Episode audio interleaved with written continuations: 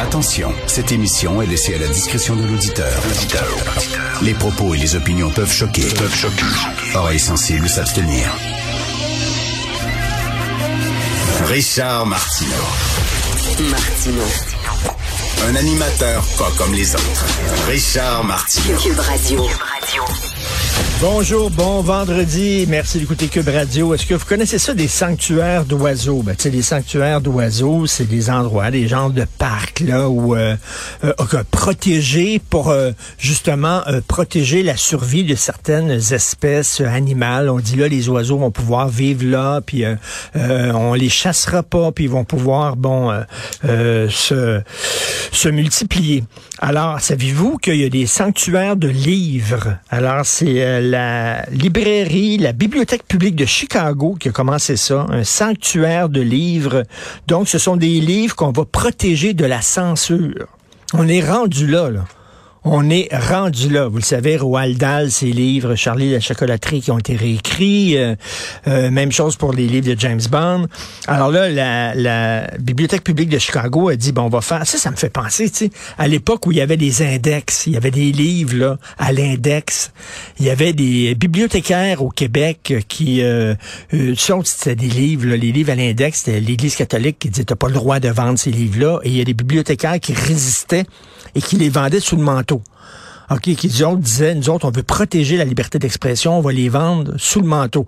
Même chose pour le film de François Truffaut, le basé sur le roman de Ray Bradbury, Fahrenheit 451. Alors, c'est dans, dans, dans l'avenir, il y a des livres qui sont brûlés parce qu'on dit qu'ils sont mauvais pour la société il euh, véhicule des mauvaises pensées. Donc, ces livres-là sont brûlés par des pompiers. Et il y a des gens, par contre, qui résistent et qui apprennent ces livres-là par cœur et qui se rassemblent soit dans des forêts, soit dans des sous-sols et récitent le livre aux gens qui veulent écouter et qui veulent euh, connaître ce livre-là. On est rendu là. Donc, des sanctuaires de livres. Alors, la Bibliothèque publique de Toronto fait ça. fait un sanctuaire de livres qui vont être protégés de la censure. Tabarnouche, quelle drôle d'époque quand même, incroyable. Et un texte dans le National Post, on revient sur l'histoire de Jim McMurtry. Jim McMurtry, écoutez ça là. C'est un enseignant de 40 ans, euh, de 40 ans qui a un, une maîtrise en histoire de l'éducation, un doctorat en philosophie de l'éducation avec une spécialité en histoire des peuples autochtones. C'est pas n'importe qui, le doctorat spécialité histoire des peuples autochtones. Il a été sacré dehors de l'école. Pourquoi? Parce que dans son cours sur les Autochtones, justement, euh, il a osé dire que les jeunes qui sont morts dans des pensionnats autochtones, vous savez, on les envoyait là de force, que la plupart des jeunes qui sont morts là ne sont pas morts des suites de sévices, ils n'ont pas été tués par des prêtres pédophiles, ils sont morts parce qu'il y avait des mauvaises conditions de santé. Il y a plusieurs enfants à l'époque, qu'ils soient autochtones ou pas, qui sont morts des suites de la tuberculose et d'autres maladies. Donc, il a dit ça, il dit, écoutez, les enfants, il dit quand même, il faut prendre ça avec un grain de sel, les attaques. effectivement, il y a des enfants qui ont été attaqués, qui ont été agressés, mais ces enfants-là, la plupart sont morts de la tuberculose, un fait historique.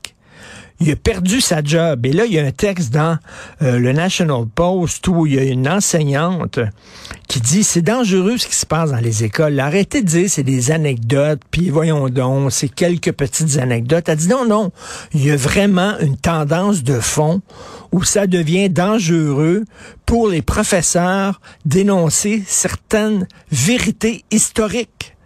C'est pas des opinions, des vérités historiques. T'as pas le droit. Ça n'a pas de sens. Et là, elle dit, on est en train, c'est comme si on, on, inoculait un vaccin euh, aux enfants dans les écoles. C'était le vaccin de l'idéologie l'idéologie antiraciste, l'idéologie équité-diversité, qu'on leur shootait ça dans le bras. On est en train de faire une expérience. Elle dit là, c'est plus, c'est plus de l'enseignement. C'est littéralement, c'est de la propagande. C'est ça qu'on fait dans les écoles de plus en plus. Les professeurs qui ont s'élevé contre ça, perdent leur job. Alors, ils ont peur à leur job. Il n'y a personne qui parle parce qu'ils font attention. Ils se tiennent les fesses serrées. Et elle, elle dit ce qui se passe dans les, euh, dans les universités, dans les écoles secondaires au Canada. C'est très dangereux. Euh, donc, c'est un titre, euh, un texte qui s'intitule A Lot of Reasons to be Afraid. Donc, beaucoup de raisons d'avoir peur. donc, il y a une révolution woke au sein des écoles au Canada. C'est dans le National Post.